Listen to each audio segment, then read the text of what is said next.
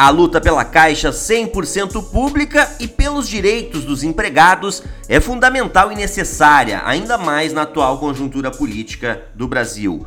Na última semana, essa luta teve uma importante conquista. Com mais de 90% dos votos, Rita Serrano venceu a eleição para o Conselho de Administração da Caixa. Essa eleição foi uma resposta dos empregados ao governo e à direção do banco, contra a privatização da Caixa e a redução de direitos dos trabalhadores. Quais serão os desafios da representante dos empregados no Conselho de Administração da Caixa? Esse é o tema dessa edição do Podban. Olá, bancariada do Brasil, tudo bem com vocês? Estamos começando mais uma edição do Podban o podcast dos bancários e das bancárias do Rio Grande do Sul. O Podban é uma produção da Verde Perto Comunicação para a FETRAF do Rio Grande do Sul. Essa é a edição de número 25. Eu sou Araldo Neto e te convido a ouvir a entrevista que fizemos com a representante dos trabalhadores no Conselho de Administração da Caixa, a Rita Serrano. Fique conosco!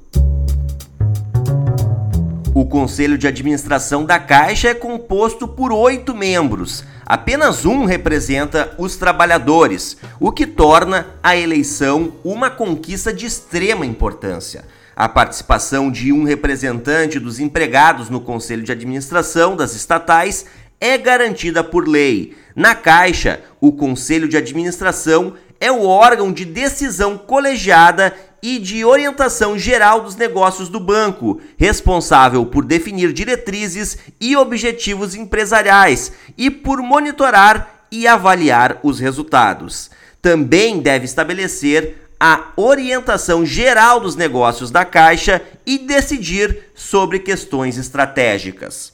Com 32 anos de trabalho na Caixa, Rita Serrano está indo para o seu terceiro mandato no Conselho do Banco. E qual o significado dessa vitória e o que os colegas da Caixa e a população que depende do banco podem esperar com a sua eleição?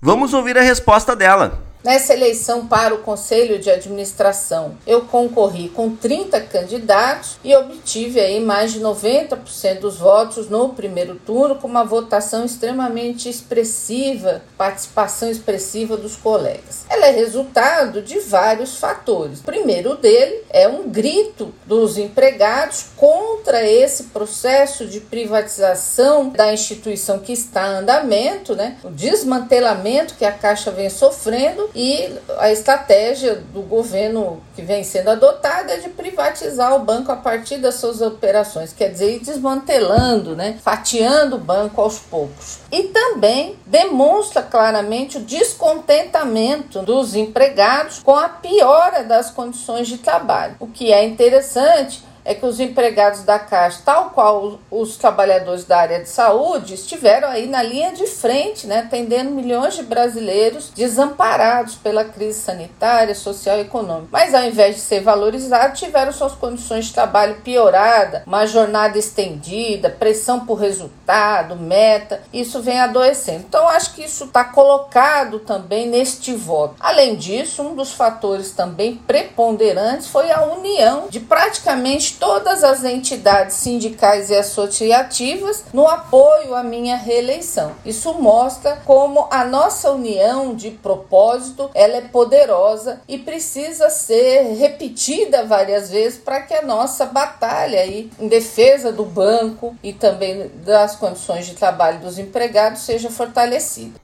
Rita Serrano destacou os principais desafios deste novo mandato no Conselho de Administração da Caixa, com relação à luta pela manutenção da Caixa Pública. Ela também falou sobre os riscos que a instituição está correndo com a política adotada pela atual gestão. Os desafios para esse novo mandato são muitos, né? Primeiro dele, lógico, é tentar barrar esse processo que eu já disse, né, de privatização das operações da instituição, né?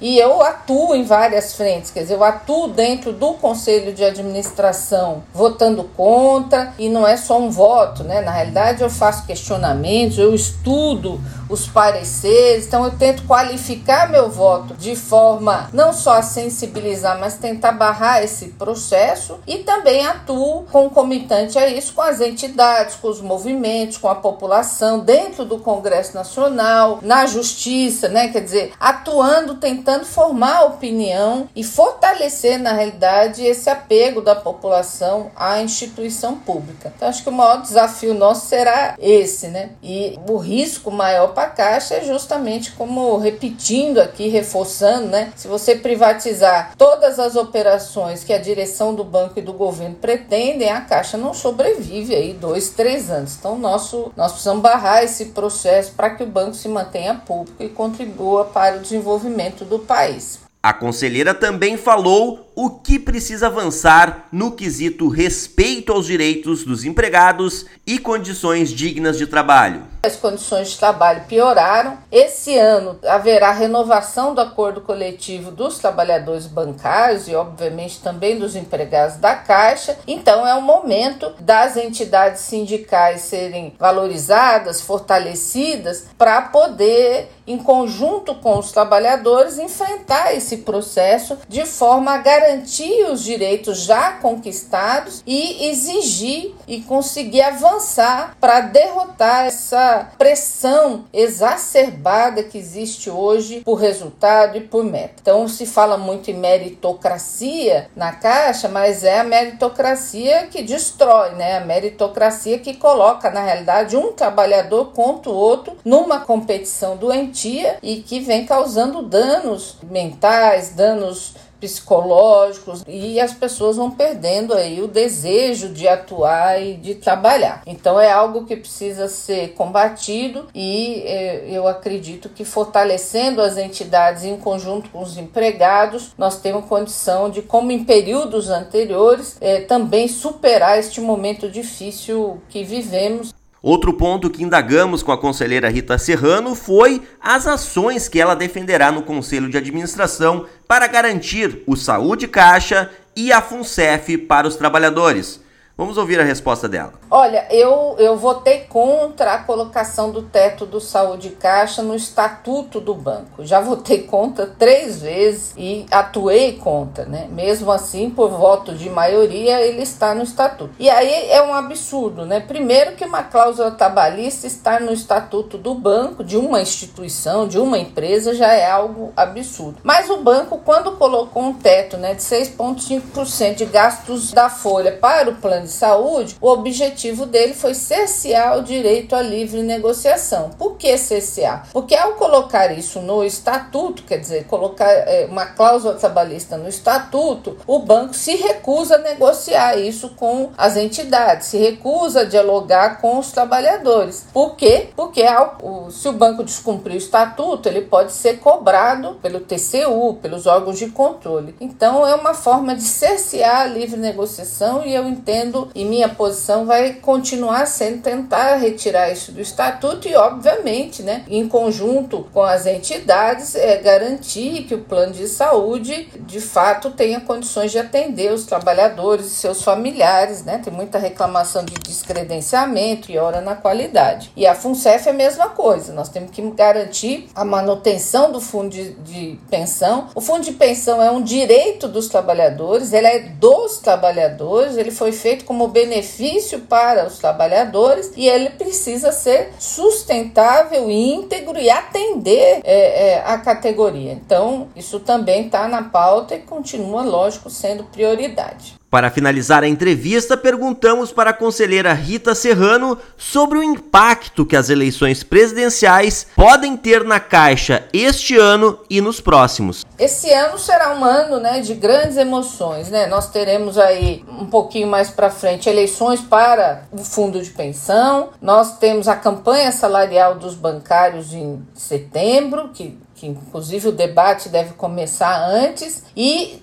nós temos eleição para presidente da República. Então, é, a influência dessa eleição para a Caixa para o país é simples, né? Na verdade, quem decide as políticas públicas de desenvolvimento para o Brasil, quem define as políticas de saúde educação e também para as estatais é o governo. No caso da Caixa, o governo federal é o controlador do banco, é o patrão, né? É o dono, né? Então é óbvio que dependendo de quem ganha a eleição, a situação fica complicada. Tanto é que é a realidade que nós estamos vendo, né? A piora no país, uma piora das condições de trabalho, desemprego, etc. Então tá claro para mim e eu acredito que também esteja óbvio para os empregados que se esse projeto que está colocado aí, que é um projeto privatista de desmantelamento de tudo aquilo que é público, se mantiver, a Caixa não sobrevive. Quer dizer, nós resistimos até aqui, vencemos ba várias batalhas, derrotamos a Caixa Virar SA, derrotamos a CGPAR 23, derrotamos a, a medida provisória 995, né, que agilizava a privatização das operações da Caixa. Quer dizer, nós tivemos muitas vitórias no último período e continuamos aqui resistindo. Mas o banco está preparado para um processo aí amplo de, de venda das suas operações. Nós conseguimos resistir mais um pouco. Agora, se o projeto que aí está se mantiver, com certeza nossas dificuldades para o ano que vem serão muito maiores e o debate com a sociedade também.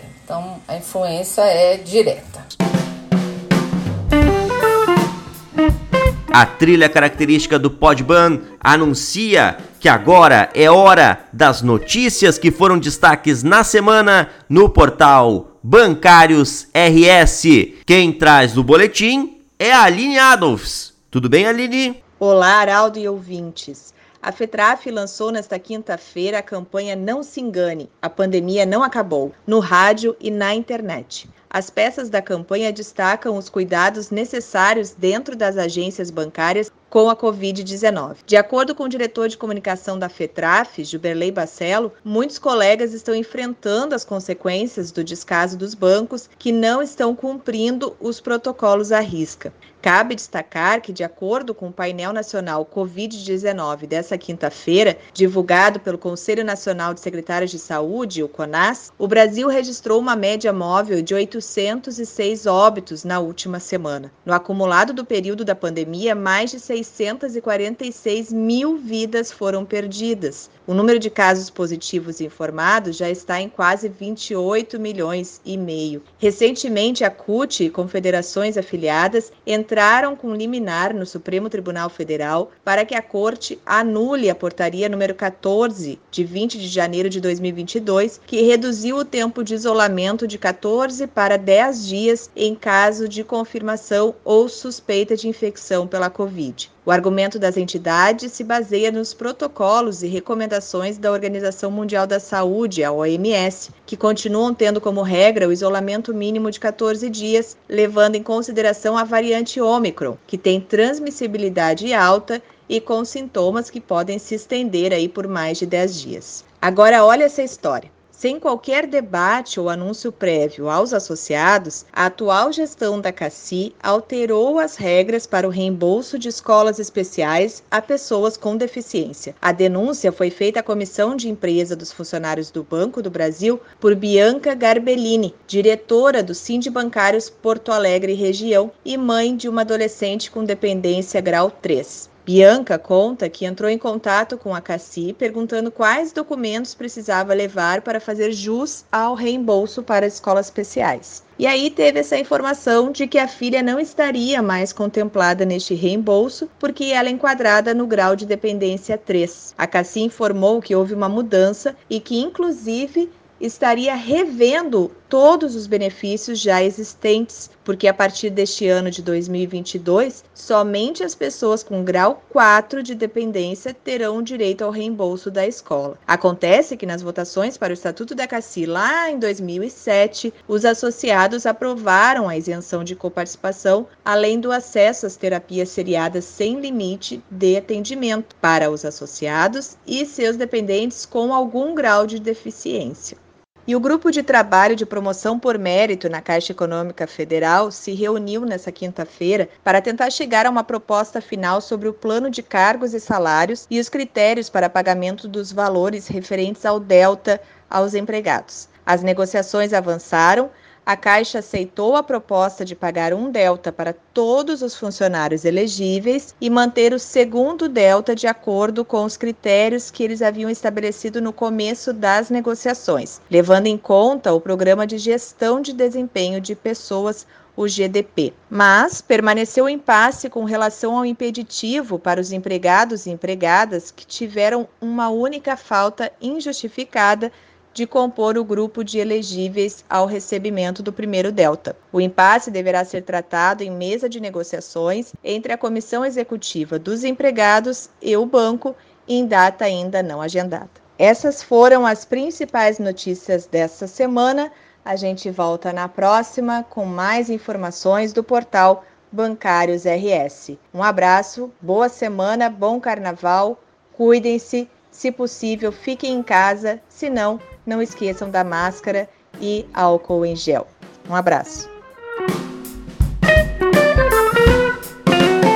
Obrigado, Aline. E com o boletim de notícias do portal Bancários RS, colocamos ponto final em mais uma edição do Podban. Se você gostou, compartilhe o link deste podcast com os seus colegas de agência colegas do sindicato, coloque nos grupos de WhatsApp, fortaleça mais este canal de comunicação dos bancários e das bancárias. Obrigado a todos que nos ouviram até aqui, até a próxima!